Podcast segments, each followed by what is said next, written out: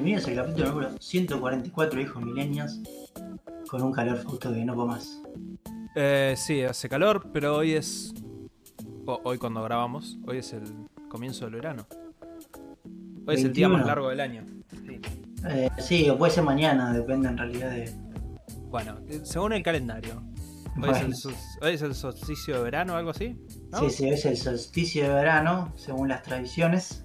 Ok. Pero el solsticio se- a veces se corre al 22. Bueno, pero. Porque record... Sí, sí, sí, Carlos, eh, lo primero que quiero preguntar por es: favor. eh, ¿cómo te trató la tormenta? Un par de tejas voladas. Y... ¿Tuviste, o sea, tuviste daños? Sí, no, no grandes. Tengo gente del barrio que se le cayó un árbol arriba del auto. O sea, por suerte no, no fue tan grave. Pero me pasó que yo ese domingo fui a jugar al fútbol a Capital y era tipo de Last of Us. Y, Ah, el, el- el día, digamos, el día después. Sí, sí, sí. Por todos lados árboles caídos, millones de calles cortadas. Sí, Capital está está bastante hecho bolsa. Sí, sí, fue heavy la tormenta. Sí, fue muy Es heavy. más, tengo un conocido que labura en el aeropuerto de Aeroparque. Tengo muchos videos de aviones moviéndose, fotos de aeronaves dada vuelta. Eso está bueno. Sí, sí. Eh, yo tengo un conocido que se le cayó el techo del garage. Que de la chapa. No, era como una especie de... No era un garage, era como un techo para, lo, para cubrir seis coches que tienen en un terreno. Es un terreno Pero donde no, hay varios no departamentos. era, no era de cemento, eso me refiero. No, no, no, no. Ah. Se le vino encima a todos los coches. Así que No. hace- está desde ese día, bueno, no, está desde el lunes dándole con motosierra para desarmar el techo. Así que Qué sí, laburito. laburito muy artesanal. Pero bueno, Carlos, más allá de la, del desastre, el acto de Dios, te diría, Sí, sí. ¿qué estuviste haciendo? Bueno, estuve jugando dos juegos principalmente. El primero es interesante porque es Forklift Extreme. Eh, esto, como están viendo en pantalla, es un juego donde manejas un. ¿Cómo se llaman estos cositos? no? Eh, Ahora se me va el nombre. Una. Una grúa, ¿no? No es una grúa, es un Montacarga. montacargas. Gracias, Fausto, se me Shenmue. nombre. Esto es Shenmue. Eh, donde manejas un montacargas. Eh, la verdad que es un juego muy barato. Si estaba en Xbox, creo, no sé si lo pagué 300 pesos, una cosa así. Y dije, uy, me copa. Lo jugué, es bastante, tiene muchísimos niveles. Tiene DLCs y todo. Está para cualquier cosa, está para celulares, para el Nintendo Switch, Xbox, para lo que sea. Entonces lo juego un rato, me hago la primera sección, salgo del juego, me había gustado. Digo, bueno, después lo estoy jugando. Seguí jugando el otro juego del que voy a hablar. Vuelvo, entro y no me guardó de progreso. Nada. Porque eh, yo cuando, o sea, viste que los juegos viejos o algunos juegos que son porteados, no sé, de, de vuelta, este juego también está para celulares y todo, que no anda muy bien con el Quick Resume. Este juego no anda. Se, acá que es algo, se, se caga, se cierra solo. Mm. Entonces para mí era un problema con eso. Dije, oh, qué cagada, la verdad, porque este juego me gustaba. Yo digo, para jugar unos niveles está bueno. Y no da a jugar siempre mismos niveles. Entonces se me ocurre buscar en Reddit a ver si a alguien le había pasado algo parecido, ¿viste? No encuentro a alguien que le hubiera pasado algo parecido. Pero sí encuentro una publicación del desarrollador. Diciendo, jueguen mi juego. Porque parece que, ¿viste? Esto parece que es un juego de estos que hizo una sola persona diciendo jueguen mi juego, viste, había pu- puesto en varios lados, en bueno, el foro, un foro de juegos indie que yo estoy, varios foros, no, perdón, subreddit, en varios más. Entonces dije, yo le mando un mensaje. Le mandé un mensaje al loco, eh, me dijo, muchas gracias por la información, eh, avísame qué versión tenés, bueno, le pongo la versión, y ahí a la mañana me despierto con un mensaje diciéndome, ya arreglé el bug, espero que disfrutes el juego. Entro, y el juego está arreglado, boludo. Un tipazo, la verdad que esto es un tipazo. Además, comunicación directa con el desarrollador. Increíble. La verdad que me pareció espectacular. Le agradezco el internet por poder hacer esto porque de otra forma no se podría hacer y a Reddit. Pero no, no, me pareció la verdad una historia hermosa porque el tipo, la verdad que se tomó el laburo de ver por qué estaba fallando, actualizó porque lo que hizo fue, o sea, poner una, la versión, no sé, yo había jugado la 1.0.2 Y ahora le puse la 1.0.3 que corrige eso. Así que la verdad estoy eternamente agradecido. Y obviamente recomiendo este juego a cualquiera, vale 300 pesitos. Y es un juego de puta madre, tiene 3 millones de niveles, o sea, no te vas a cansar. Obviamente. soporte. Sí, tiene un soporte. El mejor soporte. Si nosotros vamos en nuestros premios, este tipo se va a llevar a mejor soporte del año, claramente. Así que la verdad que muy contento con esto. Y la segunda cosa que estuve haciendo, estuve jugando un juego que voy a contar la historia. Eh, hace poco salió The Talos Principle 2. ¿sí? Escuché una recomendación del podcast de Checkpoint.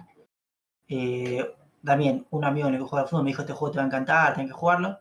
Yo no, yo no los conocía directamente, no conocía el 1. No sé si vos lo jugaste, Fausto. Sí. No lo terminé, pero sí. Y me dijeron, te va a encantar. Veo un par de videos y este juego es para mí 100%. Entonces dije, no voy a empezar por el 2. Porque me dijeron que tiene una historia muy buena el juego. Y que a mí me podía gustar, porque habla mucho sobre filosofía y ciertas cosas. Entonces dije, me voy a tomar el laburito y voy a ir por la historia de este juego también. Así que empecé a jugar a Talos Principle 1, un juego del 2015, si no me equivoco. Es un juego del carajo. La verdad que es un juego del carajo. Eh, en sí, como están viendo en imágenes, vos sos un robot. Se puede jugar en primera o en tercera persona. Y tenés que resolver puzzles. Y de repente estás en un lugar que no sabes bien qué es. Y tenés que agarrar. Y además de los puzzles, interactúas con computadoras. Y también hay como. Hay una voz, que es la que te guía por todo el juego, que no sabes bien quién es. Y la historia se cuenta leyendo texto y en algunos audios. Entiendo que es un juego del 2015, la historia se podría contar mejor. O sea, no por que no es entretenida, porque la verdad es muy buena, es críptica, todo, pero el tema es la interfaz, ponerme a leer en algo que simula ser una pantalla, una computadora de 1980 me da una paja bárbara. Pero bueno, me estoy esforzando. La verdad que los puzzles son muy buenos.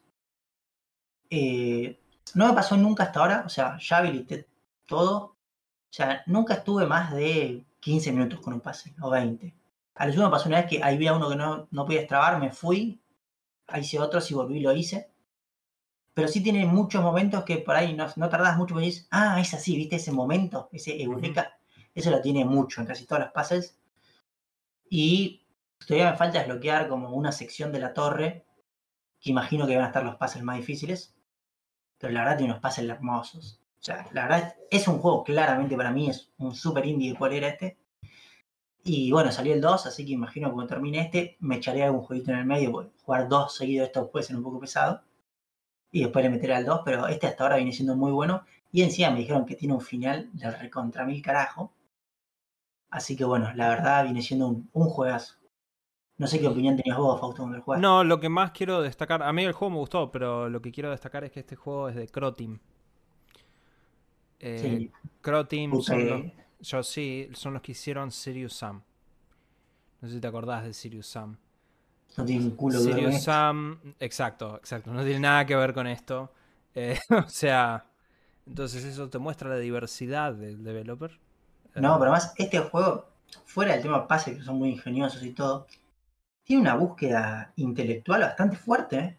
muy fuerte en todo, todo lo que es las lecturas que vas haciendo, los mensajes, los audios tiene, la verdad me gustó mucho, o sea, es más, la parte intelectual, te diría que casi no vi un juego que trate el tema intelectual como este. Me gustó muchísimo. Pero bueno, seguramente la semana que viene ya lo termine y traeré mis conclusiones finales. Pero bueno, Fausto, vos veo que tuviste una semana cargada. Yo tuve una semana muy cargada y eso es muy delirante teniendo en cuenta que eh, tuve lejos la, Tuve una jornada laboral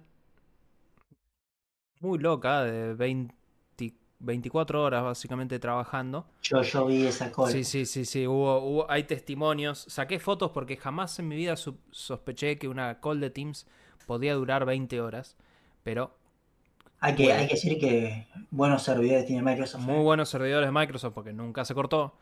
Eh, pero a pesar de todo eso, le puse el pecho a la bala y jugué un montón de cosas. Sí. Puedo hacerte dos preguntitas sobre. Por favor. sin entrar en detalle, pero.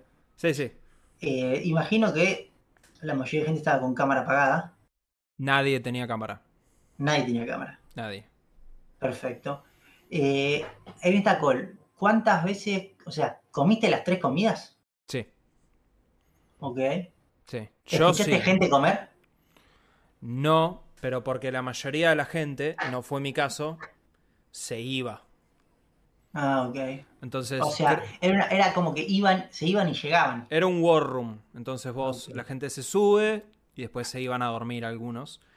Creo, creo que soy el que estuvo más tiempo ininterrumpido en esa llamada. Había la otra persona, la persona que estuvo más cerca de mí estuvo 18 horas. Eh, así que sí. ¿Vos no, no dormiste, Fausto? No, estuve, las 20 horas esas fueron corrido, track. Eh, Y bueno, la, la pregunta final, y discúlpeme, pero tengo que hacer un estimativo, porque yo sé que el, el- el número exacto no lo va a tener. Cantidad de energizantes consumidos, Fausto. No, todo lo que tenía directamente, café, o sea, lo peor era que a las... Esto arrancó a las 4 de la mañana cuando arrancó la llamada. Entonces yo asumía que yo 8 iba a estar terminando. Cuando empiezo a ver, cuando empiezo a ver que esto se estaba estirando, digo, oh fuck, no. Probablemente se termina a las 14. El momento de quiebre fue cuando me di cuenta, digo, ok, yo, mi plan por la mañana era no almorzar, porque directamente me voy a dormir y al meriendo. Pero el momento de quiebre fue cuando llegó, tipo, había pasado tal hora que digo, ok, no, voy a almorzar acá mismo en esta llamada. Y no me voy a ir a dormir, porque ya sé que no me voy a ir a dormir. Así que fue un... Sí, fue, fue durísimo. No lo recomiendo. Eso no, No, lo recomiendo. Pero hablando de cosas que no recomiendo, este fin de semana tuvimos acceso a la beta de Skull and Bones. Carlos también tuvo acceso. Carlos no lo probó. Y Sí, voy a decir aquí mismo, complicado. Carlos no se perdió de nada. ¿sí? Yo Pero ojo, ojo, quiero que algo. Hubiera sido una palabra autorizada por el tema de los barcos. Sí, sí, sí. Carlos hubiera podido opinar de los barcos, pero eh, voy a aventurar a decir, eh, no es un juego realista esto. A ver, creo que lo más relevante de hablar de este juego es... Yo quiero contextualizar este juego, ¿sí? Voy a necesitar una googleada en vivo, Carlos, y perdón por ponerte on the spot. 2017 no fue. Exacto, primera- es- la eso, primera es- lo que necesito es entender cuándo carajo anunciaron este juego. Creo que fue en 2017. Eh, este juego, para que tomen conciencia, esto es Assassin's Creed 4, que tenía todo un, un gran componente de Assassin's Creed 4 era los barcos, la piratería, ¿sí? Sí, Claro. el tráiler de anuncio fue Sí. en la E3 del 2017. Mira, estoy Perfecto. E3, Fausto. Increíble, sí, sí, aquellas, las épocas doradas. Bueno, Assassin's Creed 4 está muy bueno y toda la parte de los barcos estaba buena en Assassin's Creed 4, era entretenida. Eh, en 2017, Ubisoft anuncia Skull and Bones, que era esencialmente Assassin's Creed 4 sin la parte de asesinos. Este juego todavía no salió, ¿ok? Lo fueron pateando, lo fueron pateando, lo fueron pateando, lo fueron Es pateando. que yo no, no estaba para, o sea, pronosticado como para la pandemia esto, por primera Esto salida. en realidad creo que estuvo inicialmente pronosticado para 2018, o sea, esto fue un Ah, esto, es, ok. esto es un delay eterno que tiene este juego. Pero a lo que voy es este juego eh, que teóricamente debió haber sido Assassin's Creed 4 sin asesinos y multiplayer nunca salió. Tuvo mil y un problemas y la razón por la cual todavía lo están estirando para que salga es porque, según reportes, sí, obviamente esto no lo dijo Ubisoft, pero obviamente nunca jamás lo van a confirmar. Este juego está co-desarrollado por Ubisoft Singapur. Y Ubisoft Singapur tiene un subsidio del gobierno que, como condición necesaria, tienen que sacar algo. Ah, sí o sí tiene que salir. Tiene que, sí o sí tiene que. Algún videojuego tiene que salir de toda esta mierda. ¿Sí? Con lo cual están obligados a hacer algo con esto. ¿Sí? Ese algo, a mi criterio, es aburridísimo. ¿Por qué? Porque a mí Assassin's Creed 4 me entretenía con la parte de los barcos, sí. Pero parte de lo que me entretenía también era abordar el barco y pelearme, cagarme a espadazos en la, Ah, bien, sobre sí. la borda. Esto no existe acá. ¿sí? Esto es solo de barco, excepto cuando llegas a los hubs. Y los hubs básicamente son exactamente lo que estás viendo acá. Es caminás y vas contra un chabón que puedes hablar, con mucha furia tenés un menú y listo. Eh, o sea, realmente no hay, no hay nada para hacer. Después estás en el barco. Sí, tengo un par de preguntas, Fausto. Sí. Primero, estoy viendo que el barco casi que puede ir contra el viento en ciertos momentos. Sí, sí, sí, podés ir contra el viento. O sea, esos barcos no se niegan así de casualidad. Y la pregunta, pues, sobre todo, que más me interesa no es solamente la manejabilidad, sino que en un momento vos nombraste el tema multiplayer. O sea, si este juego no es multiplayer, es una verga. Es multiplayer. Pero es, o sea, tiene que ser multiplayer tipo MMO, o sea, mucha gente. No es MMO, pero es multiplayer. No sé la cantidad de jugadores que te ponen explícitamente.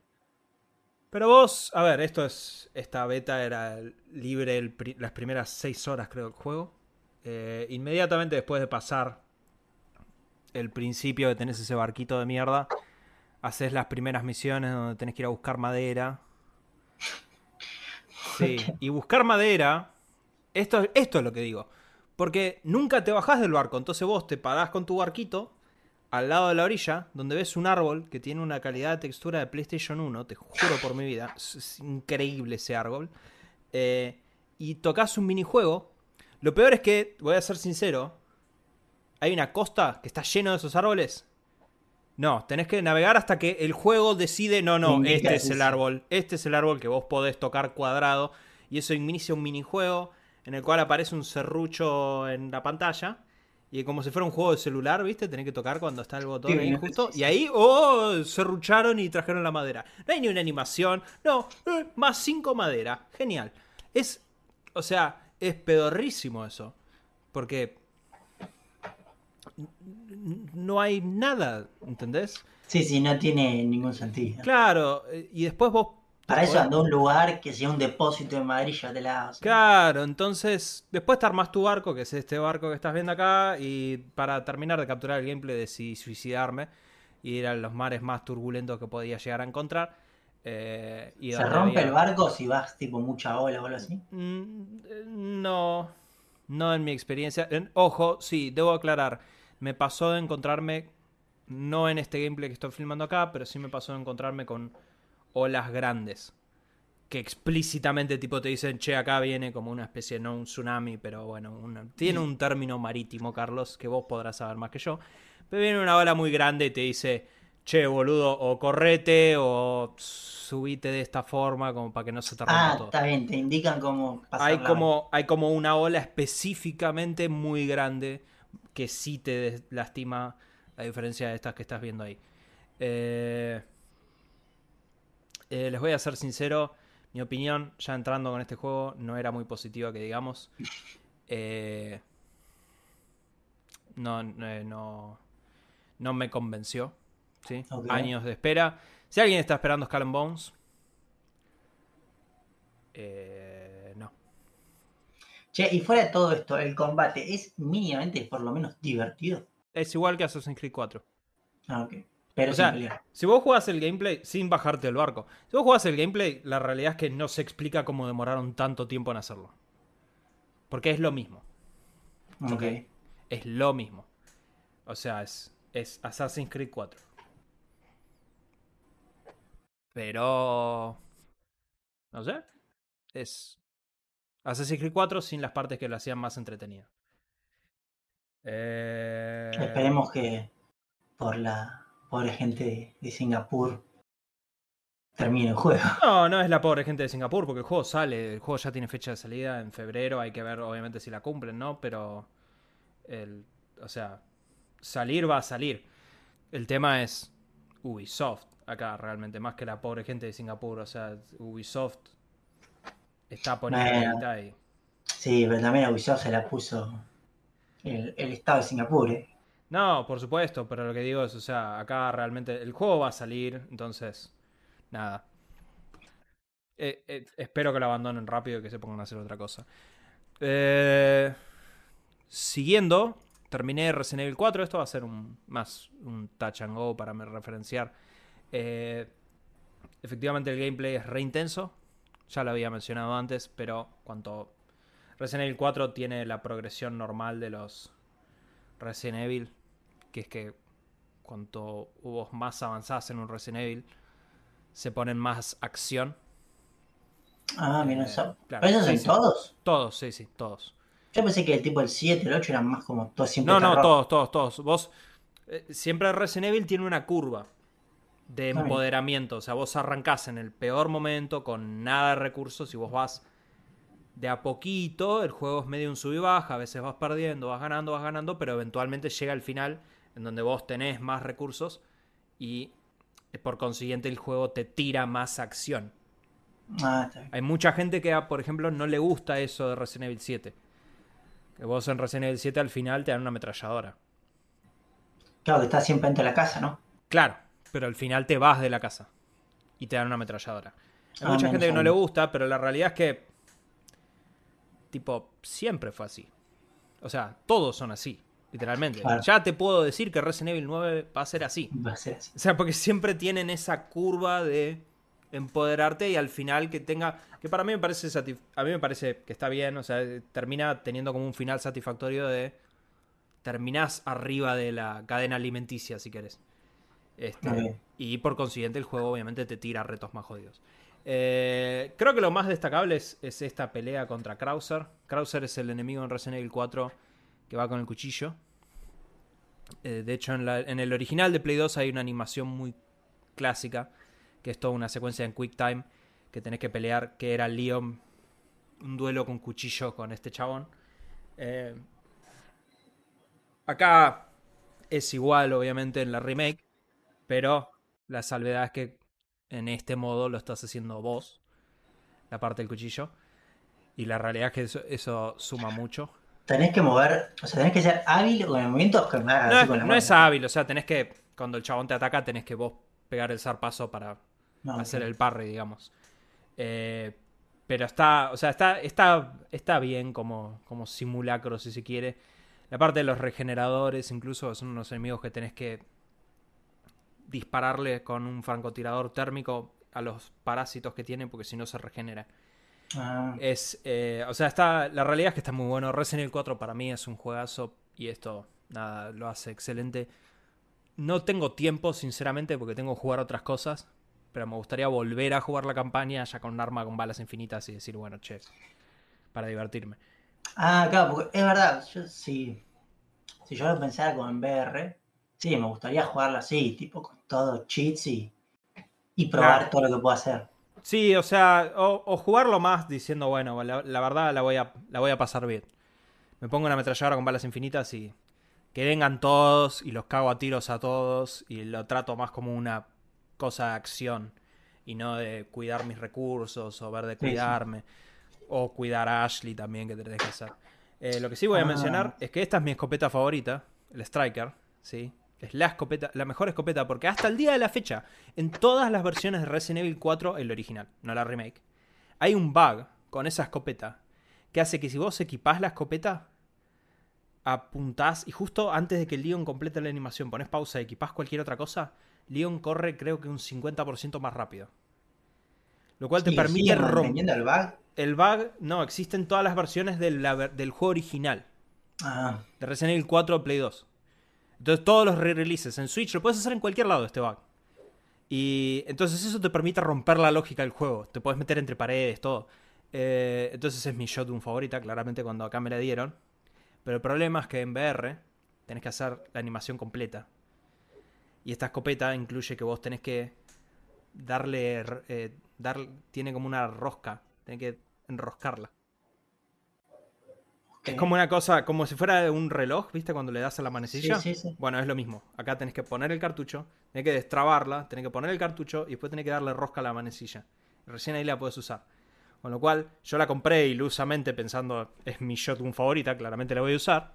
Eh, un quilombo recargar en Ah, la usabilidad. jodida. Sí, sí, o sea, la usabilidad, que está bien, en la vida real esta shotgun se hace así, eh, pero bastante complicado. Bueno, después Eh, no voy a hablar un montón de esto, sencillamente porque tampoco es que creo que haya un montón para hablar. Pero terminé, jugué y terminé God ah, ¿lo terminaste? Sí, Ragnarok Valhalla. Pero no es la... ¿Cuánto es de largo, auto? me dijeron que era nah, tres horas, ponele. Ah, no, no, yo pensé que era más. No, no, tenés un montón de cosas para hacer. Yo no las hice. Yo terminé la historia. Punto. O sea, hay un montón de retos. A ver. Esto es un. Epílogo, ponele. Ni tanto de God of War. Ragnarok. En donde, bueno, spoilers. Eh, Kratos ganó. En Ragnarok. Kratos no se murió. Eh, y Odín se murió. Entonces, Kratos y sus amigos están tratando de establecer el, el orden a las, a las tierras nórdicas. Pero Kratos tiene, tiene dudas, no se cree merecedor de que lo alaben como Dios. Entonces Kratos está, está atravesando muchas dudas existenciales. Una crisis de... Es una crisis. Esto es God of War va al psicólogo. Kratos va al psicólogo, ¿sí? Porque Kratos literalmente entra a Valhalla y Valhalla literalmente le echa en cara sus peores eh, actos y le alimenta la duda. Cuando digo sus peores actos, vamos a ser sinceros, es selectivo esto porque esto es sus peores actos de God of War 3, ¿sí? No los peores actos en general, porque Kratos, si jugaste cualquiera de los God of War, sabrías que ha hecho eh, muchas cosas eh, reprobables, ¿sí? Pero bueno, eh, incluyendo destruir por completo el mundo griego, ¿sí? Dejando sin sol y inundando por completo a todos y básicamente matando a todos los griegos. esto es bastante selectivo, ¿sí? Pero básicamente la, lógica es, vos vas con Kratos, haces un run de todo esto porque el problema es que cuando tenés un, un DLC que se concentra pura y exclusivamente en combate y terminaste God War Ragnarok el año pasado y no te acordás de un carajo como ese combate, tenés que repasar y por suerte directamente arrancás con todas las habilidades desbloqueadas. Eh, esto básicamente es Vos vas, haces un run en Valhalla, te enfrentás a enemigos, tenés... Eh, en tu run vos juntás una moneda que vos podés pagar para mejorar algún stat de Kratos. Puede ser la fuerza, o puede ser la vida, o cosas así. Y encontrás este tipo de ataques, o cosas así, que encontrás en eh, cofres al azar. ¿Sí? Entonces por ahí eh, desbloqueas poderes especiales. Que es muy, muy estilo Hades entonces. Sí. Lo que tiene en particular es que tenés modificadores random que te mejoran a vos. ¿sí? O sea, esto es 100% un roguelite. Y cuando pasás la primera sección, llegás a una partecita de Grecia.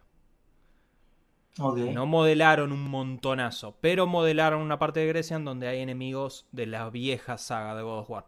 ¿sí? Y básicamente todo esto es. Siempre la, la idea es la misma. Kratos llega y cuando llega a Grecia tiene un flashback de una cosa horrible que hizo. Que recordemos, Kratos hizo muchas cosas horribles, pero este juego selectivamente recuerda cuatro. ¿sí? Entonces, Kratos la ve, y encima hay un chabón que le dice, ah, viste Kratos, pues sos un sorete. Y después, Kratos, están los amigos, Mimir, que es la cabeza que lleva colgada, y el otro dios de la guerra, que es Tyr, y le dice, sí, Kratos, pero realmente, ¿por qué decapitaste a Helios y dejaste sin luz a todos los griegos?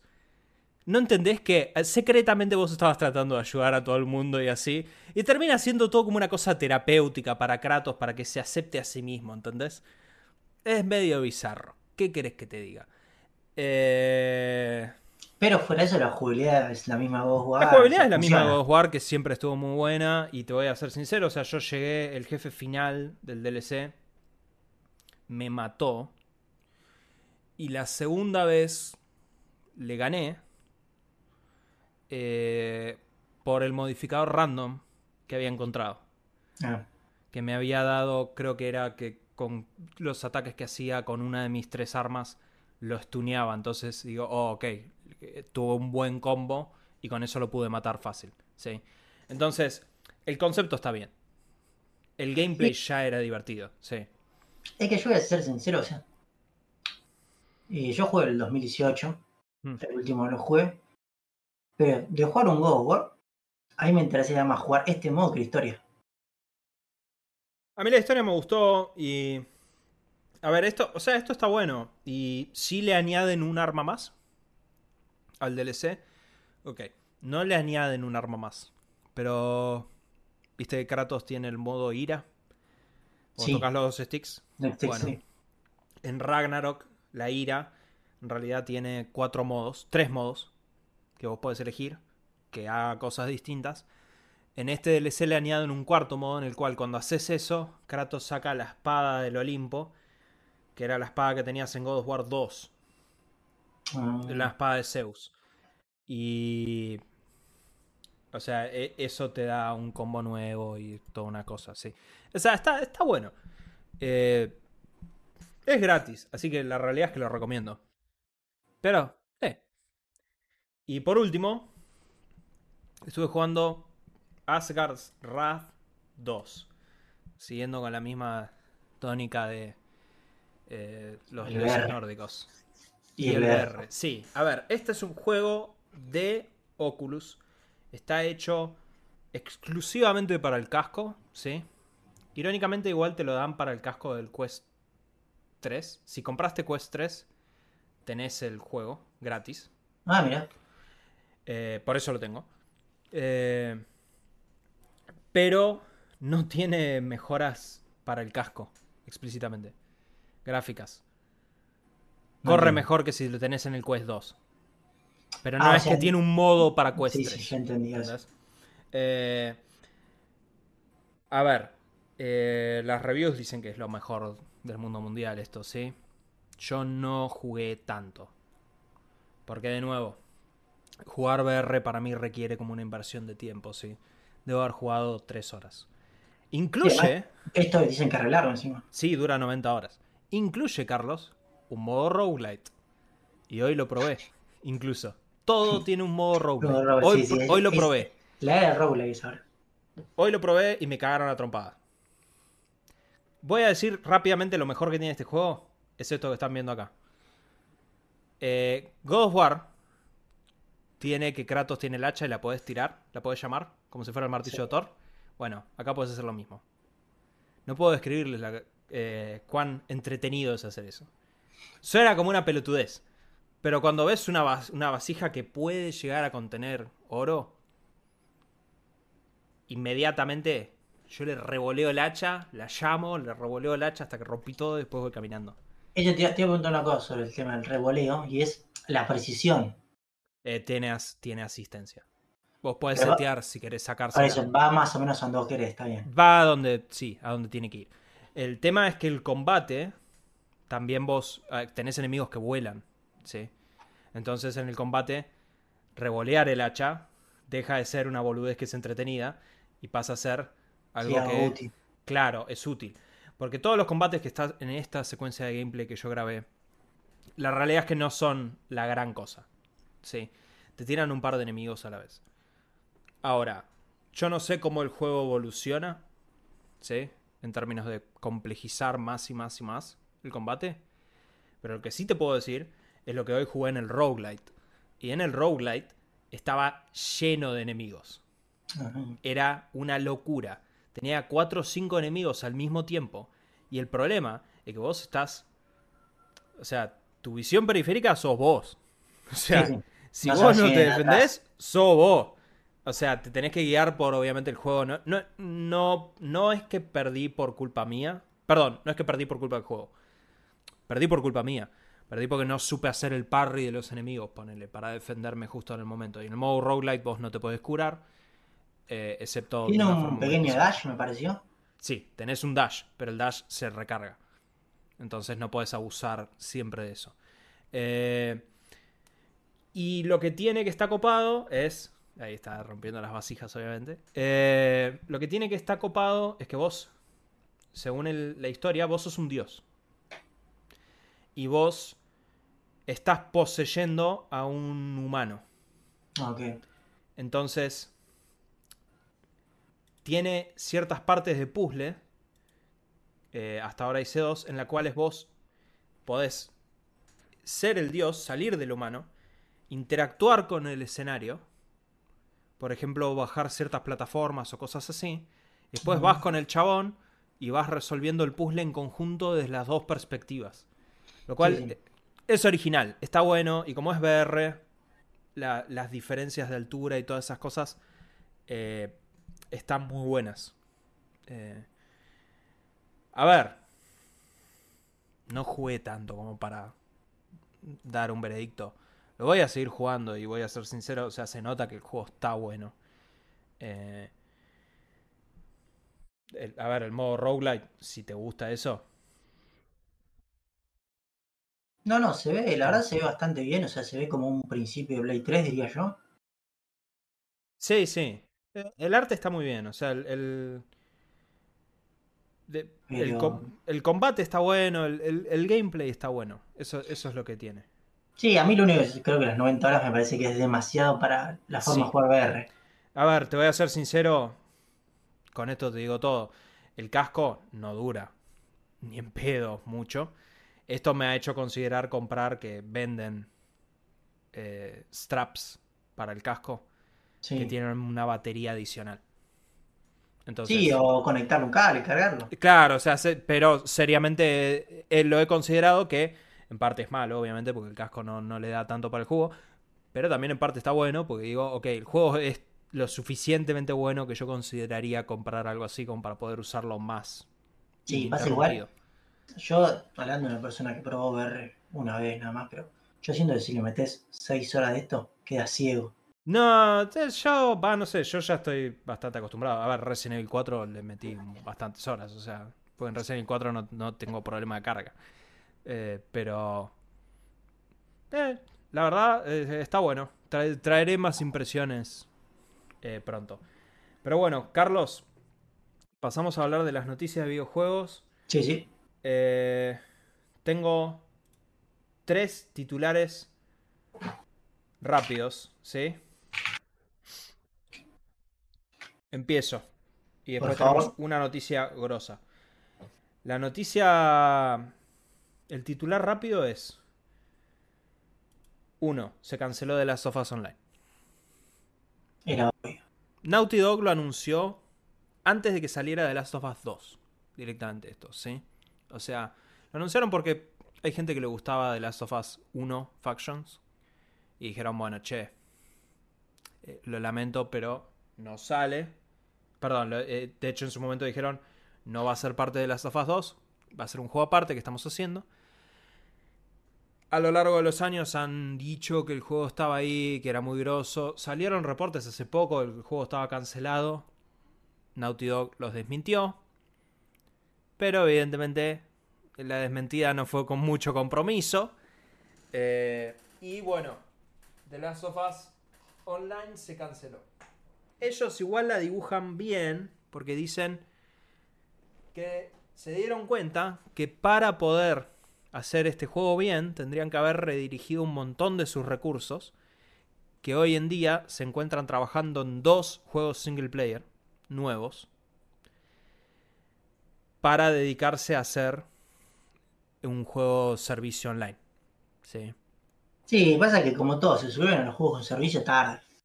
Sí, a ver, el tema es, yo sospecho que ellos no se subieron. Bueno, o sea, sí, ellos- los les bajaron la orden, es decir, vos subite. Toda esta movida no viene funcionando para Sony directamente. Entonces yo creo que esto no es nada más ni nada menos que Sony viendo, che, la realidad es que probablemente fue un error poner todos los huevos en esta canasta y lo mejor es, che, ok. Naughty Dog es un estudio que hace juegos single player, dejemos que hagan juegos single player. Sí, volver al perijuego, que es lo que les funciona para vender. bueno, está bien. pero así han hecho un montón de guita. Sí, sí, por eso. Eh, y estoy 100% seguro que uno de esos dos juegos es de Last of Us 3, así que... eh, Y el otro es un IP nueva porque un charter no lo van a hacer Probablemente, sí. Este. Así que nada. Adiós. Si lo estabas esperando, adiós. Número 2. Noticia número 2. Es. Tenemos reporte de la PlayStation 4, 5 Pro. Internamente. Esto teóricamente lo van a- están planeando mostrarla en septiembre mal. de, 2024. de 2024, efectivamente. Lo más interesante es cuáles son las mejoras, ¿sí? Todo esto es porque teóricamente ya hay más kits de desarrollo dando vueltas por ahí, ¿sí? Esto ya casi es 100% real, lo tenemos que tomar como una inevitabilidad. Eh, lo que tiene es el CPU es prácticamente lo mismo. Ok. La placa de video lo que tiene es que tiene mejor en el explícitamente en la parte de ray tracing. Con lo cual, conceptualmente la PlayStation 5 Pro lo que apuntaría es a darte, por ejemplo, Reflejitos. claro, un mejor performance en ray tracing y que por ahí el escalado se parezca más a 4K. ¿Por qué hago la aclaración del CPU?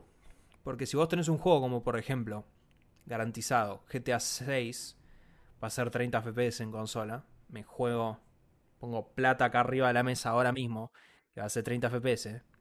Si GTA 6 es 30 FPS en Play 5, en Play 5 Pro probablemente también va a ser 30 FPS, porque el real problema que vas a tener ahí es el CPU, por la cantidad de simulaciones y cosas que hace GTA del mundo. No es que tenés un salto drástico de CPU. Tenés mejor placa, sí, pero seguís teniendo un cuello de botella de CPU. Entonces, realmente pareciera más una consola dedicada el que quiera mejor ray tracing. Sí, es que realmente igual, por lo menos a cómo estamos esta generación, yo siento que sacar una Pro no da las ventajas que el usuario diga, me voy a comprar una Pro, uno que ya tiene una PlayStation 5 común, no estoy hablando. No, por supuesto. A ver, yo entiendo, se puede ver mejor un usuario high-end como Fausto, probablemente la compre, sí, Seguro. Pero fuera de eso, o sea, en la generación anterior hubo unas Pro porque salieron viejas directamente. Sí, a ver, eh, en la generación anterior era claro. El tema era, vos tenías consolas que salieron mal, como bien dijiste, pero aparte salieron en la época HD. Y nosotros ya habíamos cruzado el 4K. Y Sí, las sí. Pro vinieron a dar un 4K mentiroso, pero 4K en fin. Eh, Realmente acá no hay un salto tecnológico que No, además, justifique. desgraciadamente, a ver, de 30 a 60 hay una diferencia, pero no va a ser de 30 a 60 4K con full ray tracing, creo yo. Entonces no vas a notar mucho, la verdad. No, No sé, es mi opinión igual. O sea, yo la verdad no me la compraría. No, y a ver, la peculiaridad es. Dudo seriamente que la- el cambio en la placa signifique que vos ahora puedas ver, por ejemplo, Alan Wake 2, como yo lo veo en la compu, que tiene path tracing directamente, que ni siquiera es ray tracing, es un paso más allá del ray tracing.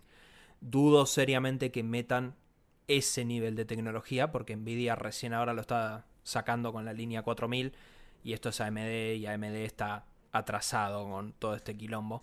Entonces, eh, realmente no, no creo... ah, va a ser interesante ver cómo te lo venden. Creo que eso es lo que más me llama. Sí. Eh, Después, como otra noticia, Carlos, rápida, es... Esto me indigna, personalmente. Me indigna mucho, mucho, mucho, mucho. Aparentemente, Obsidian, después de hacer Fallout New Vegas y demostrar que pueden hacer Fallout mejor que Bethesda, claramente, le ofreció a Bethesda hacer lo mismo para Elder Scrolls. Y hacer una pseudo secuela de Skyrim Para el 6 sería. Claro, no, o sea, sacar un juego después de Skyrim, como para hacer como un puente, digamos, mientras Bethesda estaba haciendo Fallout 4, que es lo mismo que hicieron. Hicieron New Vegas mientras Bethesda hacía Skyrim. Y Bethesda dijo que no. lo cual es la boludez más grande del mundo mundial, porque literalmente podríamos tener un buen Elder Scrolls en nuestras manos, pero esta gente le dijo que no, esta gente no entiende nada. Eh, eh, supuestamente, de hecho, por reportes no confirmados, sería porque Bethesda no quedó satisfecha con la recepción que tuvo Fallout New Vegas. Eh, no me acuerdo. Es que, es que está bien, Fallout New Vegas salió con muchos bugs. Sí. como siempre. Como, como todos los juegos de Bethesda, voy a decir, la realidad. Pero, más allá de los bugs, el juego era abismalmente mejor. Pero bueno. Y Carlos, la noticia de la semana, por lejos, por afano, directamente. Y si no, te diría que de noticia de gaming debe ser la noticia de gaming más importante del año.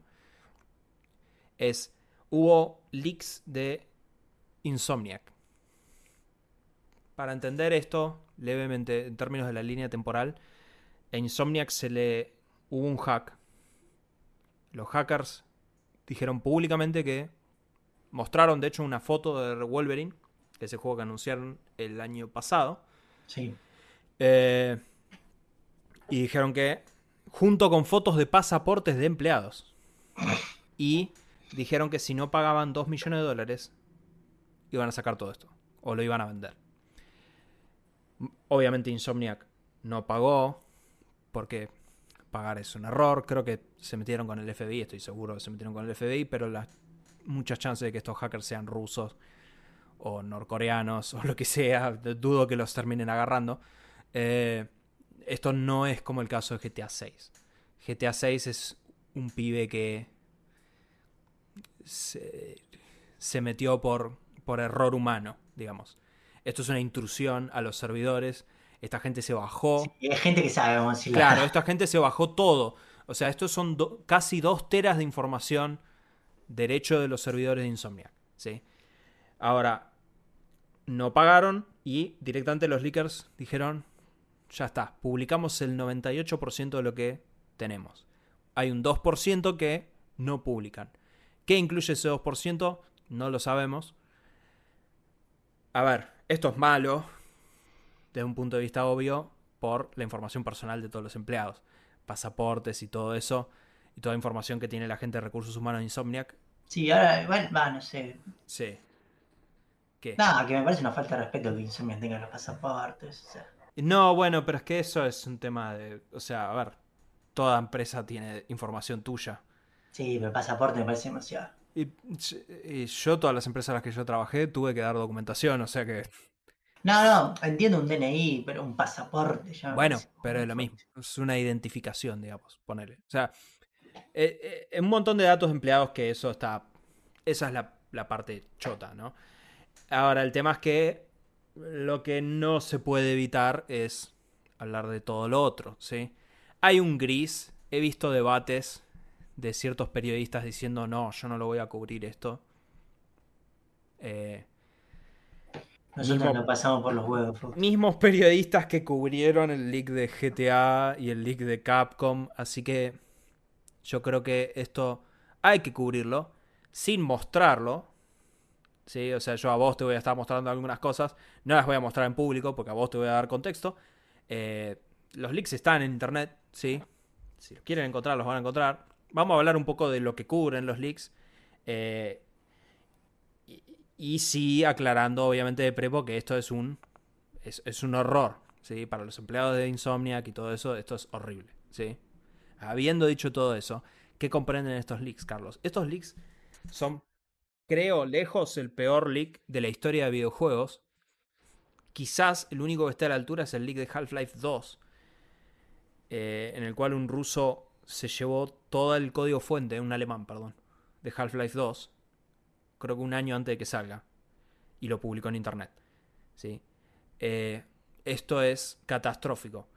¿Por qué catastrófico? Esto literalmente te dice cuánta plata recaudó Insomniac por cada juego. ¿Ok? Juego por juego. ¿Cuántas unidades vendió?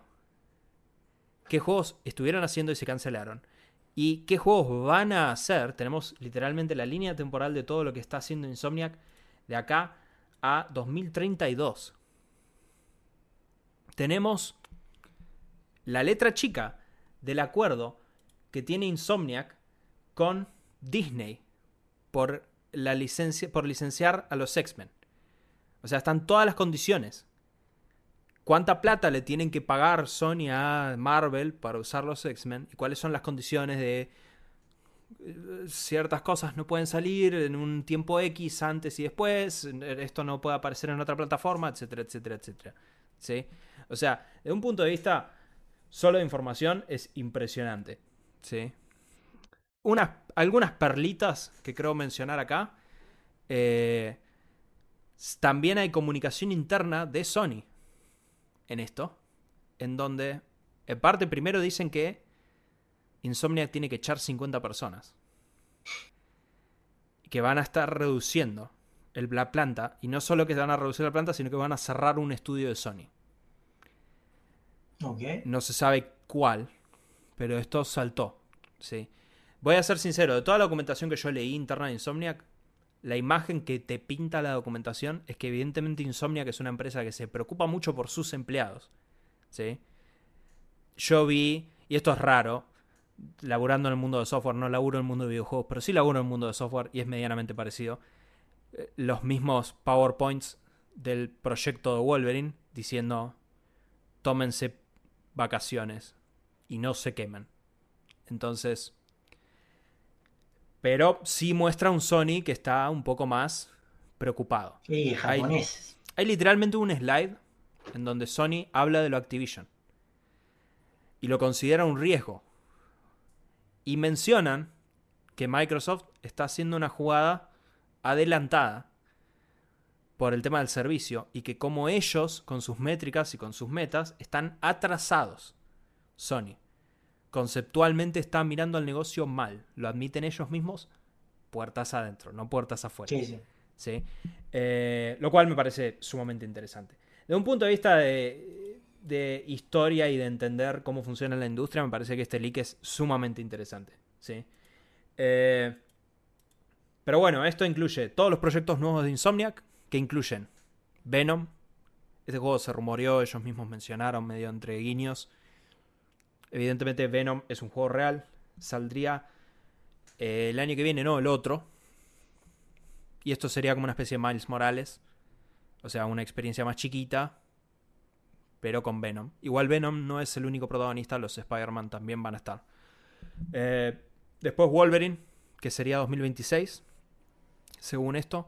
Wolverine es el juego más afectado, te diría, porque Wolverine se filtró el guion entero, el elenco, eh, muchísimos videos de lo que hay hasta ahora, ¿sí? Recordemos, esto es un juego que no lleva mucho tiempo de desarrollo, ¿sí?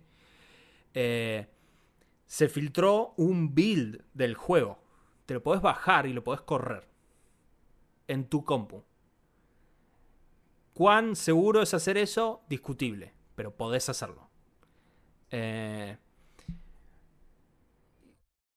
a ver, eh, yo vi todas esas cosas, ¿sí? Me parece bastante pelotudo criticar. He visto gente criticando los gráficos y el gameplay. Es una pelotudez astronómica. Los gráficos es de lo último que se hace en general. Claro, exacto. O sea, a ver, eh, la gente hicieron lo mismo con GTA 6. Cuando se hicieron los leaks. Cuando salió el trailer, el juego se ve increíble. O sea, basta de criticar algo que claramente no estaba pensado para que lo veas. ¿Por qué? Porque saben que vos sos un pelotudo y que ves eso y vas a decir, no, no, este juego se para el orto. Eso es un boludo, dejate joder. Eh, Ahora, algo que me sorprende todo esto, si más o menos hacemos las cuentas de generaciones de consola y todo, eh, Spider-Man 2 podría ser un juego cross-generacional. Spider-Man 3. Perdón, 3, sí, discúlpenme. Spider-Man 3. Y Ratchet Clank ya sería un juego que no saldría en PlayStation 5. Correcto. Ratchet ya sería un juego de PlayStation 6, probablemente. Ratchet en teoría es, un es una parte mucho más chiquita de lo que lo está haciendo Insomniac porque también sabemos según esto que Ratchet, el último, le fue muy mal financieramente. Y es que era un juego para niños. Eh, no, es, es un buen juego. Ya pero... lo, terminé. Sí, vos, jugaste más que yo. Pero... Era un juego medio para niños. Bueno, a ver, ojo, tampoco digo esté mal, pero mm, yo me acuerdo los Ratchet Clank de Play 2 y me parece que eran apuntaban hacia otro lado por ahí. Eh, Ah, no sé, qué sé yo. A mí me parece que estaba bueno. Pero tenemos conceptos ya del nuevo Ratchet que sale en 2000. O sea, estamos hablando de un juego de 2029. Sí, sí. Y ya hay arte conceptual y diseños de ese juego filtrados, ¿sí? Eh, o sea, este leak nuevamente es catastrófico. Lo que sí mencionan también, obviamente, es que Wolverine no es el único juego que están pensando, sino que directamente Wolverine daría pie a X-Men. Pero se había rumoreado un juego de X-Men. No a este nivel. O sea, ahora ya sabemos que el licenciamiento de Marvel no es Wolverine, es X-Men, en líneas generales. Sí. Oh, Y casi Insomniac lo que tiene casi partido es el equipo de Spider-Man, que es el que laburó en Spider-Man 2, Wo- Venom y Spider-Man 3, y el equipo de X-Men, que es el que está haciendo Wolverine y después va a ser X-Men. ¿sí? Y independientemente tienen el equipo que está haciendo Ratchet y eventualmente también está inspeccionando hacer nuevas IPs, que también se filtraron las nuevas IPs. ¿sí? O sea, este leak nuevamente es catastrófico. Lo que sí creo que quiero mencionar es que también se filtró que Insomniac también fue obligado a hacer un juego como servicio por Sony. Voy a ser sincero, este es el que más lamento. Porque según las mismas presentaciones, la idea de ellos era hacer Spider-Man cruzado con GTA Online. En donde vos pudieras hacer tu propio Spider-Man y supongo utilizando las mismas mecánicas de los juegos que ellos ya han hecho, pero en un contexto multiplayer. Eh, para mí eso podría estar muy bueno. sí, podría ser. O sea, eso podría estar bueno y sinceramente el multiverso de Spider-Man está muy bien explorado en estas películas que han hecho de Spider-Verse. Así que eh, te voy a ser sincero, creo que de todos los conceptos, o sea, esto me llama abismalmente más que The Last of Us Online. Que, O sea, es- eso no tiene gollete. ¿Qué, qué, qué clase de skin vas a vender de The Last of Us Online? ¿Entendés? Sí, no, no. Last Oh, of Us Online era sí, sí, voy a-. Skin de palo de golf. Eh, no, esto es. eh, acá eh, eh, era muchísimo más lógico y además es Spider-Man. Eh, pero de nuevo, de Wolverine sabemos toda la historia, sabemos cómo empieza, cómo termina, cuáles son los jefes, cuáles son todos los niveles, literalmente. Eh, todas las habilidades. tenemos todo. Acá te, para que veas hay un flowchart, literalmente de todo el juego. Sí, sí. Así que esto es. Honestamente, es polemiquísimo. Eh, no sé qué opinión te merece esto en líneas generales, Carlos. No, a mí lo que más me choca es el tema este de que de que vamos a tener, o sea, muy pocos tanques para esta generación de en PlayStation. Yo creo que, bueno, igual eh, te- tengamos De que Insomniac, estamos hablando de Insomniac. Insomniac, no, pero te diría Insomniac es de los estudios más prolíficos. Insomniac sacó No. Miles Morales. Sí, sí, pero me refiero 2. Juegos grandes, grandes. Acá tenés Wolverine nada más. Porque Spider-Man, Spider-Man Tendría 2 que- es excelente. no, no, está bien. Digo para adelante, no para atrás. O sea, Spider-Man 3 hasta podría llegar a ser de generación Probablemente va a ser cross-gen Spider-Man 3. Y que a mí me digan que uno de los estudios, junto con Naughty Dog, más importantes a la hora de títulos en PlayStation 5, que un juego como Venom, que por ahí juega un juego más chico, y un juego grande que ser Wolverine, y después nada más, me sabe un poco a poco. Para mí, Wolverine, eh, para mí, Venom, a mí, Venom como personaje, la realidad es que no me interesa mucho. Eh, habiendo dicho todo eso, Miles Morales me parece un excelente juego. Entonces, le doy el beneficio de la duda a Insomniac. O sea, Insomniac hace muy buenos juegos y además son muy eficientes. O sea, esta gente saca juegos rápidos. A fin de cuentas, cuando termine esta generación, probablemente Insomniac va a haber sacado Miles Morales, Spider-Man 2, Venom, Wolverine y quizás Spider-Man 3. Y probablemente Naughty Dog saque un juego. Bueno, sí. Entonces, te voy a ser sincero, más que lamentar el output de Insomniac, lamentar todo el resto de la gente. Porque, por ejemplo, Sony Santa Mónica sacó God of War Ragnarok, que es cross-gen. Sí, sí. O sea que quizás con suerte saquen un juego antes de la muerte de la Play 5. Eh, son las realidades del desarrollo de los videojuegos hoy en día, te diría. Eh, pero bueno, nada. Eh, tremendo, sinceramente. De nuevo, los leaks están ahí. Si quieren ver videos de Wolverine, están ahí. Hay gameplay. Sí, el gameplay por lo que se ve es básicamente, es mucho más God of War en la cámara y todo eso, sí.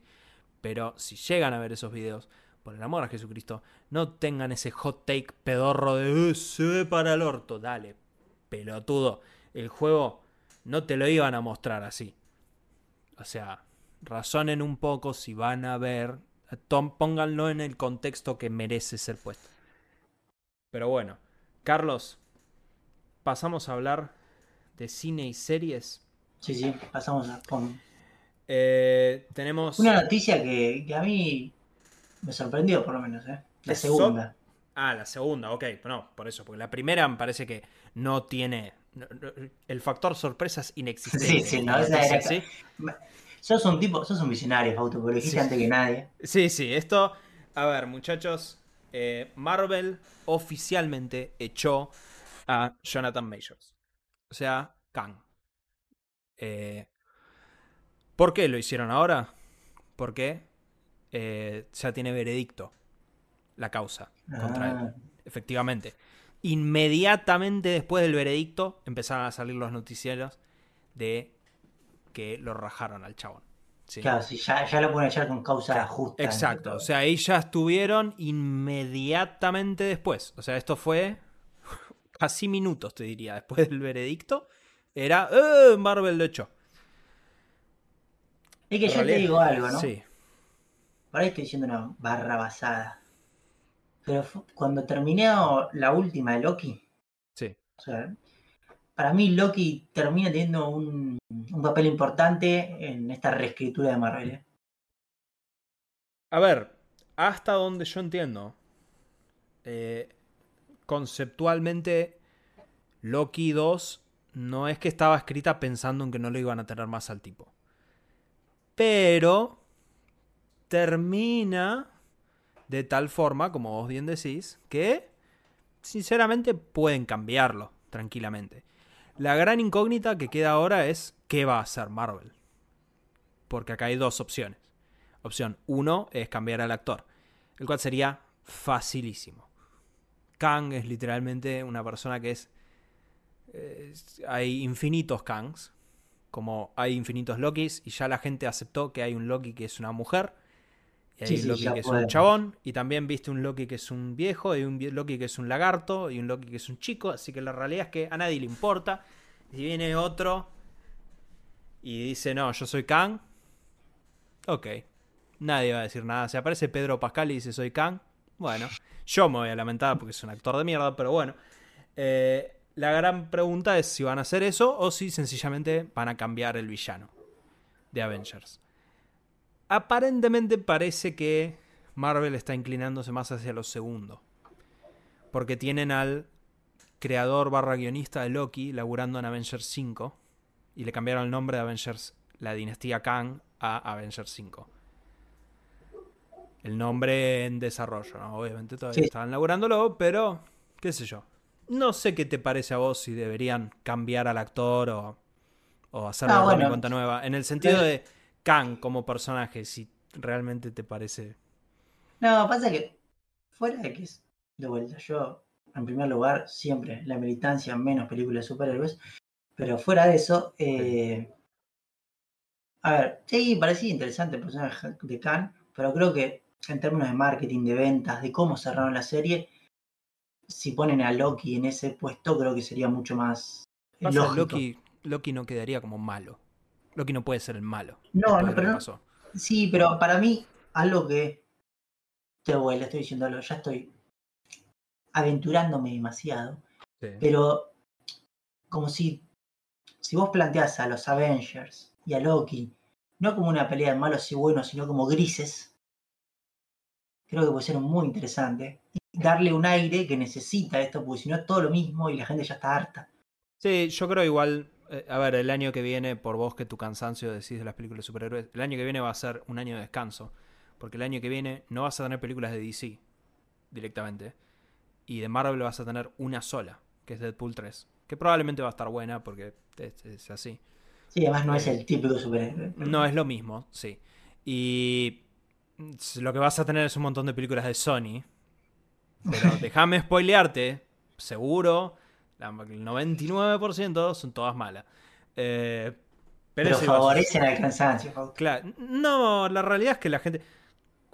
Yo te recuerdo que Morbius fue el meme. bueno, o sea, por un mes más o menos. Así que eh, no creo que acá la gente tenga problemas. Cuando salga Madame Web, estoy seguro va a ser igual de mala que Morbius. Eh, o peor, tal vez, no lo sé. Eh, yo creo que la gran pregunta es. O sea, yo creo que se van a tomar un tiempo para reevaluar y cambiar un poco el carril. Sinceramente. Cambien el actor. No es tanto quilombo. A nadie le va a molestar. Y mi última aclaración sobre este tema es: el chabón es un pelotudo. Sí, pues ya oficialmente tenemos un veredicto de que el chabón es un solete, ¿sí? Así que lamento, había actuado bien, pero evidentemente es un solete, así que que se joda, que vaya preso y pongan a otro actor. Está lleno de actores que son buenos.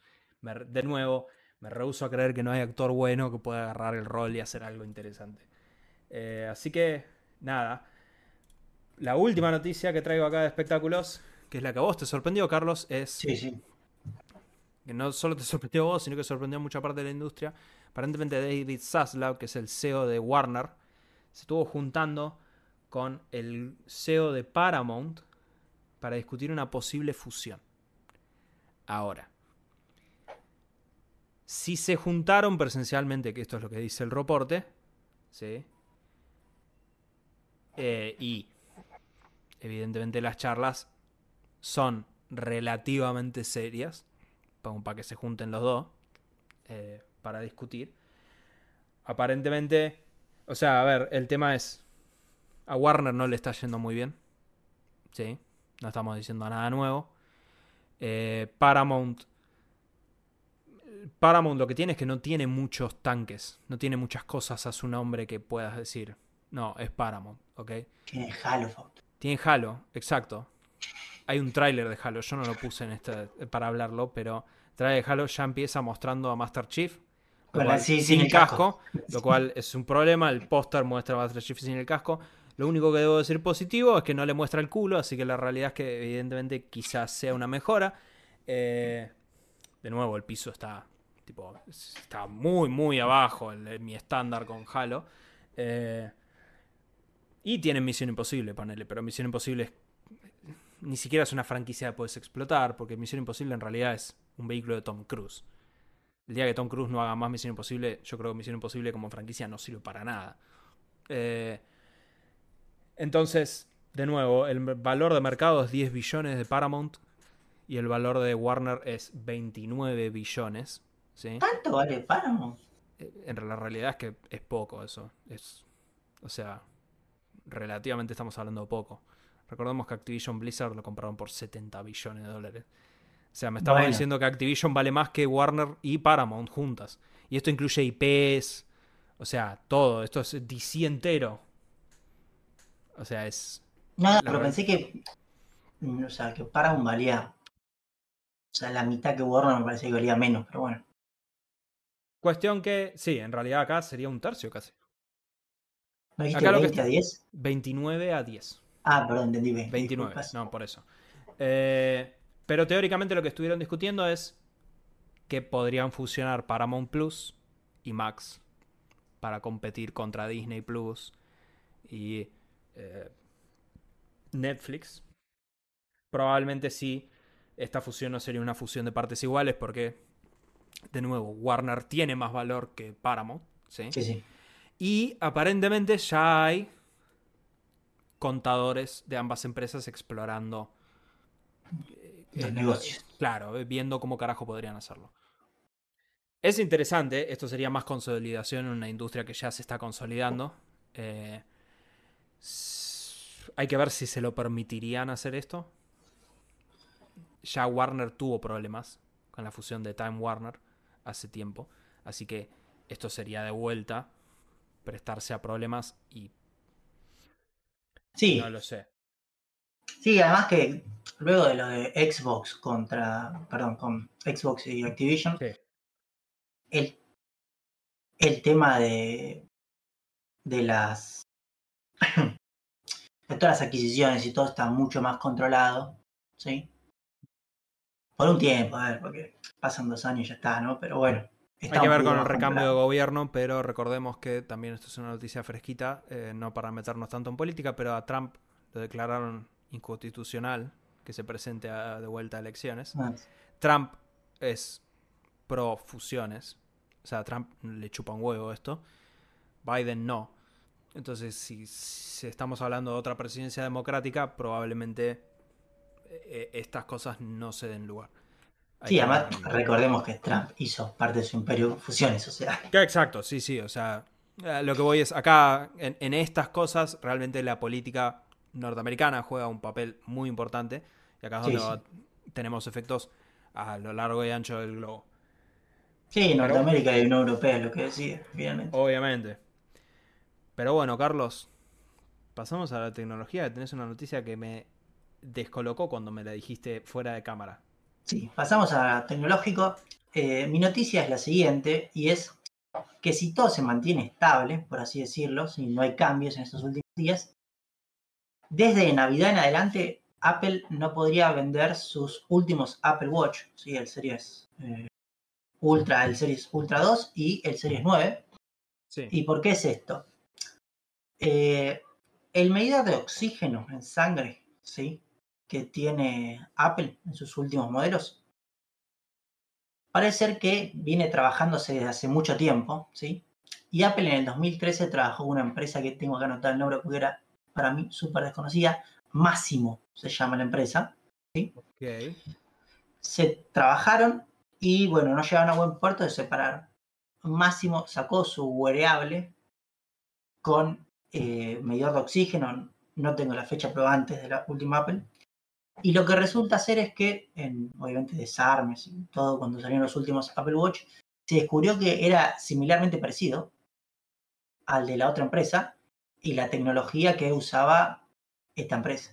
Entonces fueron a la Comisión de Comercio Internacional abrieron una disputa legal, ¿sí? Y la disputa legal llegó a la, o sea, lo aceptó la comisión, Apple hace una apelación, se la rechazan, por lo cual eh, la venta se debería detener. ¿sí? Obviamente en esto, yo no sé si se va a llegar a detener. Yo creo que por ahí en el medio, ¿sí?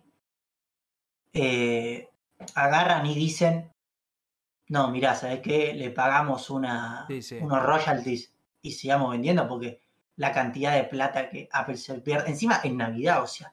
Sí, sí, es. Claro. Es realmente increíble esto.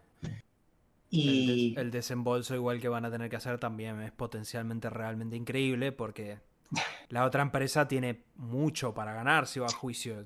no, pero no solo si va a juicio, porque parece que realmente le robaron la, la patente. Eso es extremadamente llamativo, igual. Sí, sí, por eso, para mí es muy llamativo. Pero no sé. Vamos a ver qué pasa. Yo no creo que se llegue a que se deje vender Apple Watch, pero hasta hoy se dice eso. Sí, la verdad que es una. O sea, en un año donde claramente Apple viene haciendo las cosas no muy bien, esto es como la frutilla del postre directamente. Sí. Esto no ha sido el año de Apple. No, no, claramente no ha sido el año de Apple. Eh, eh, bueno, veremos el año que viene cuando salga el casco ese. Tengo, la sospecha de que tampoco va a ser el año de Apple. Sí, sí. Eh, pero bueno, Carlos, si te parece, pasamos a las noticias random. Y por noticias random me refiero a el resumen acelerado de Gran Hermano. Por favor, Fausto. Esencialmente, mi resumen acelerado de Gran Hermano es lo siguiente. Eh, a mí, yo ya lo dije esto, a mí me molesta decirle chino. ¿Al chino? Al chino. No es que era, perdón. Ahí me equivoco, Fausto, porque claramente yo no veo gran hermano. Vos me has dicho que el señor además había descubierto que era dealer. Eh, sí, teóricamente sí. Eso es lo que dicen las redes sociales. dealer. El tranza, ¿sí? Bueno, el tranza es el líder de esta semana, lo cual quiere decir que hoy, mientras estamos grabando esto, eh, cuando termine este programa y arranque Gran Hermano, eh, el tranza tiene que elegir a quién salva. de la placa, ¿sí? Y a quien pone en la placa, por consiguiente. Pero lo que hubo esta semana es una gran pelea entre Furia, que es una persona que le está haciendo honor a su nombre, y la realidad es que, voy a ser sincero, es insoportable. Está re picanteándola, pero al punto que es insufrible. Voy a ser sincero, a mi criterio hizo comentarios bastante chotos. En una. Dice que no le gusta el conflicto y que qué sé yo, pero se la pasa picanteándola. O sea. Eh, sí, es, como la mala de la película, te diría hoy en día. Sí. Ok. Fueron a hacer el voto y les anularon los votos por hacer eh, complot directamente. Mm. También le anularon con- por complot al lado contrario. Lo que está sucediendo acá en Ah, general. está como dividido. ahora Sí, está dividido. Pero lo más loco es que. lo- o lo más llamativo es que lo que está dividido son las mujeres. Los varones como que les chupa todo un huevo. Están como ahí. No voy a hacer al respecto. No, yo sé, pero es como que están muy básicos. Esto te digo, esto es lo que se comenta en los paneles de Gran Hermano. ¿sí? Los panelistas mismos dicen, los varones ni están jugando, están todos ahí mirando el techo. Eh, las mujeres están re picantes y está dividido dos bandos. A los dos bandos se les cancelan los votos. El tema es que a Furia, evidentemente, la detesta todo el mundo. Entonces terminó en placa igual, con la mayoría de los votos.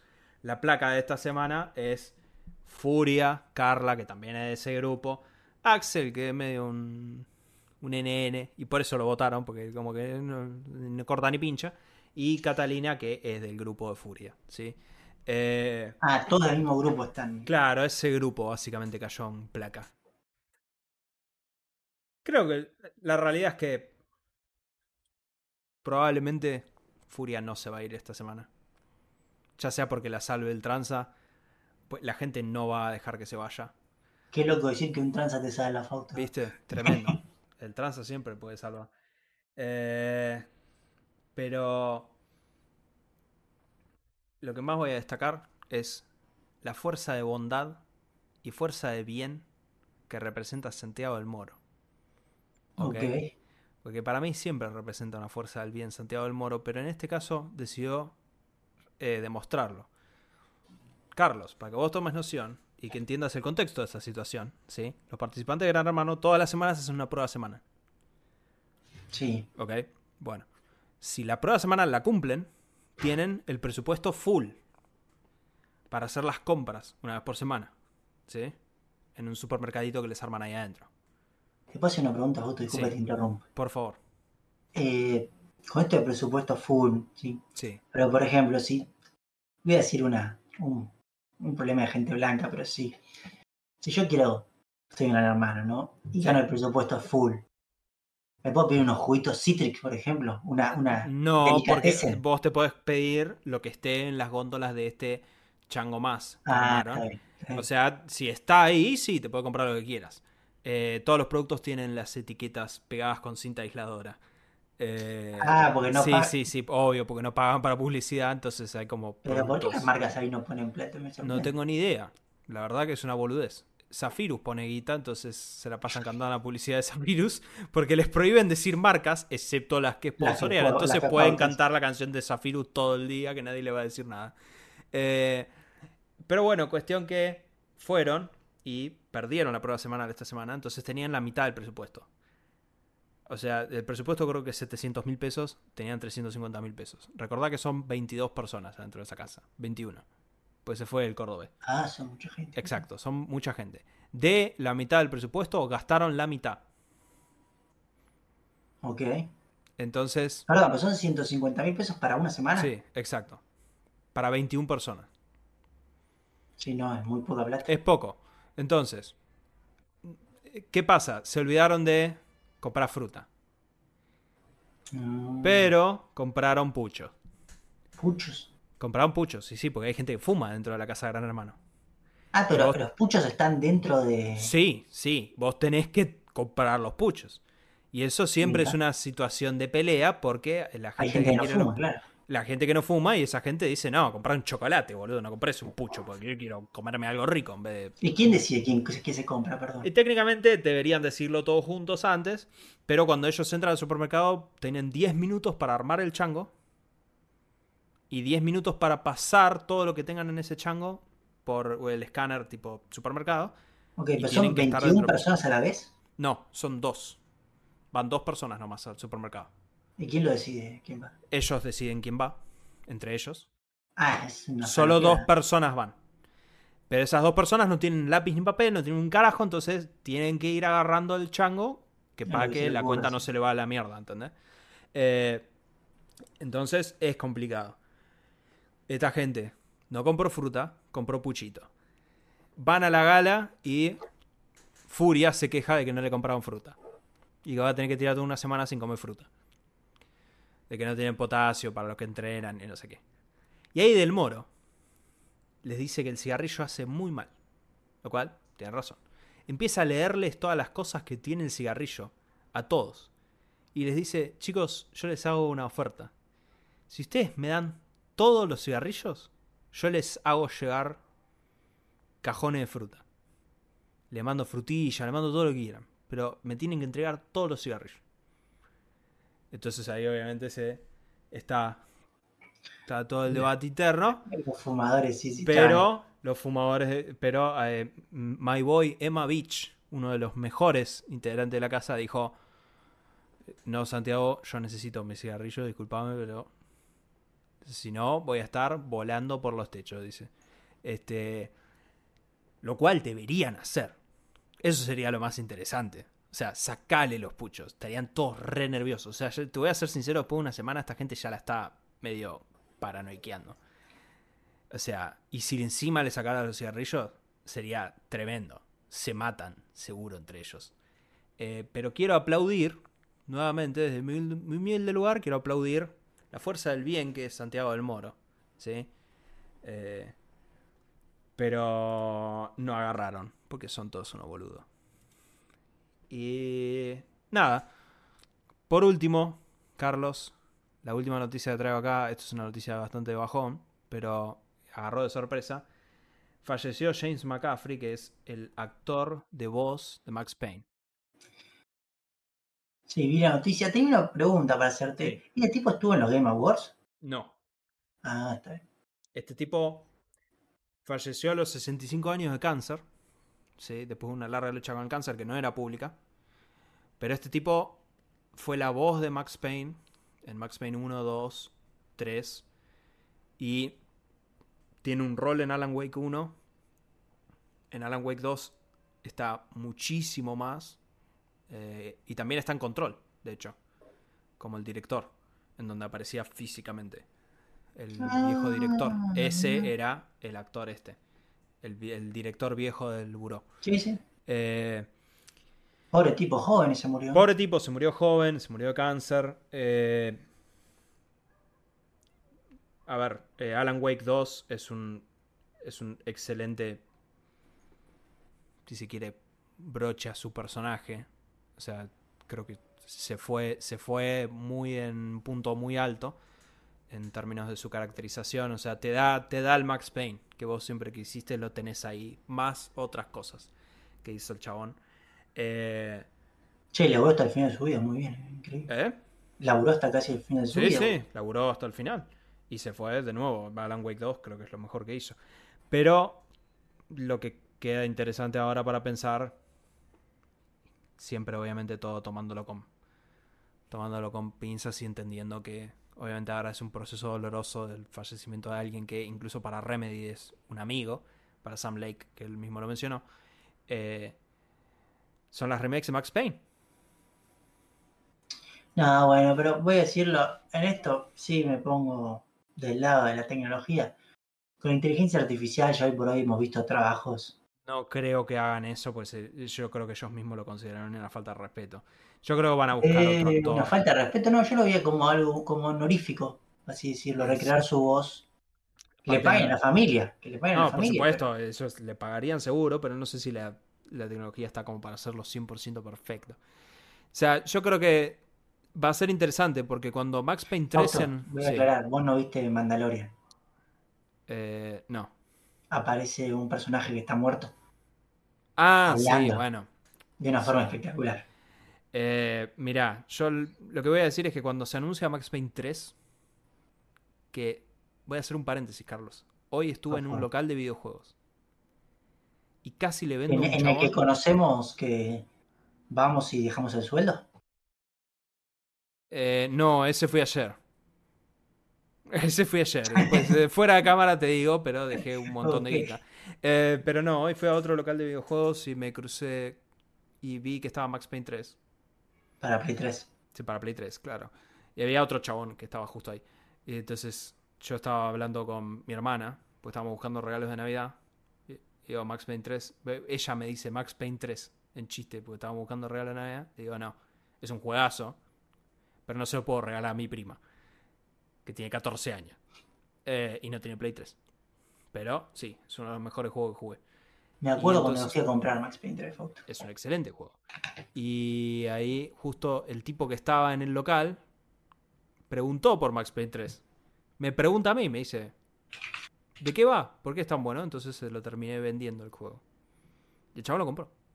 Así que vendí... Tenía hecho, le tenía hecho un descuentito el muchacho. Tendría de- que haber hecho un descuento, pero terminé vendiendo una copia de Max Payne 3, así que eh, eh, hábil vendedor, ponele. Pero sí, nada, eh, fuerte esto, pero lo que quería decir es que cuando se anuncia Max Payne 3, originalmente Rockstar no iba a usar a este chabón para la voz de Max Payne. Y hubo tanta bronca en la comunidad que Rockstar lo volvió a llamarlo directamente y lo rehicieron toda esa parte. Entonces va a estar interesante. Obviamente eso no va a suceder ahora por obvias razones. Nadie se va a enojar, pero va a estar interesante. Pero bueno, una pena. Carlos, pasamos a las recomendaciones. Pasamos. Por mi lado, mi recomendación es un evento que está sucediendo ahora, ¿sí? Que va, va a quedar en Twitch, en todo lo que llama Párense de Manos. Esto es, no sé si vos sabés, Fausto Ibai organiza una velada de boxeo una vez al año. Eh, que no- ahí es donde estuvo Coscu. ¿El año Claro. pasado algo así? Eh, sí, creo que fue este año. Que estuvo Estopa, que fue lo más importante. Eh, bueno, están haciendo lo mismo en Argentina. Lo hace Luquita Rodríguez, para mí es el mejor streamer, todo de Argentina. O sea, la mejor personalidad pública de esto de internet hoy por hoy creo que Luquita Rodríguez. ¿De internet o personalidad pública? No, bueno, ya traspasó el internet, quiero decir. Empezó haciendo videos graciosos y stand-up y ya hoy por hoy tiene un canal de Acabo, radio, tiene podcast. acabo de dar toda una explicación de, de Santiago del Moro y las bondades de Santiago del Moro. Dudo seriamente que este muchacho pueda pasar a... No, no, Lupita. Rodríguez es muy zarpado. Y están organizando en este momento en el Luna Park una pelea de todos también streamers. Y es divertido para ver cómo pelea gente que no sabe pelear. Porque uno cuando ve boxeo ve gente que es profesional en el tema, o- ¿sí? Entonces uno está muy lejos de eso. Pero vos ves a esta gente y dices, ah, yo peleo igual que ellos. o sea, es divertido. Así que la verdad está bueno el evento. Y creo que, no sé, como deben estar en más de 400.000 personas viéndolo en vivo. Bueno, si quiere ver gente cagándose trompada, está bueno. Eh, mi recomendación es un poco más terrenal, porque recordemos, gente, eh, es Navidad esta semana. Eh, este sábado a la noche va a ser Navidad. No, domingo. No, domingo a la noche. Sí, sí, tengo, tengo mi calendario interno está destruido. Eh, ¿Quién decide agraciarnos con un regalo temprano navideño? Sino Ryan Gosling. Y Ryan Gosling nos agració con un EP directamente de canciones de I'm Just Ken. Son esencialmente cuatro versiones del mismo tema. Sí, la cuarta es la canción de Barbie, así como estaba. Con este arreglo con Mark Ronson, que es un compositor y productor famoso. eh, eh, creo que. Creo que laburó en Uptown Funk. El chabón, como por la canción que más se me viene a la mente. Eh, pero bueno, hicieron una versión navideña de I'm Just Ken. Y hay un videoclip de esto. Que es este que estoy mostrando acá. Y obviamente no le voy a dar play por razones de copyright. ¿sí? Pero lo que quiero decir. Los, los dejo con la cita de. Que dice Ryan Gosling antes de empezar a cantar en este video. Por si necesito todavía vendérselos más de lo que ya les acabo de decir. Sí, que es Ryan Gosling antes de ponerse los lentes de sol. Con los cuales empieza a cantar esta canción. Dice. Porque todo el mundo puede tener la voz de Ken Pero los ojos de Ken son solo para Barbie. Así que regálense a sí mismos escuchar una versión navideña de I'm Just Ken. Y con esto hemos llegado al final. Carlos. Sí, un episodio muy caluroso. Eh, sí, claro. Agradezco tu esfuerzo monumental de fumarte el calor, Carlos. No, es Yo- que a mí me sorprendió porque empezamos y hacía calor, pero no sé qué ha pasado, pero hace un calor ahora que es terrible. Yo tengo el aire acá al lado, así que no, no- esa parte no la sufro. Tengo, tengo que poner un aire acá en. Vas a tener lugar. que cambiar el setup, Carlos. Pero bueno. No, sigo por ahí con un aire, creo que sería más fácil. Es- es- Bueno, eh, esto fue todo por hoy. Acá están todas las cosas. Y nos vemos semana que viene. Feliz Navidad. eh, o felices fiestas, lo que sea. Y si no, eh, eh, feliz domingo. Coman Adiós. asado. Adiós.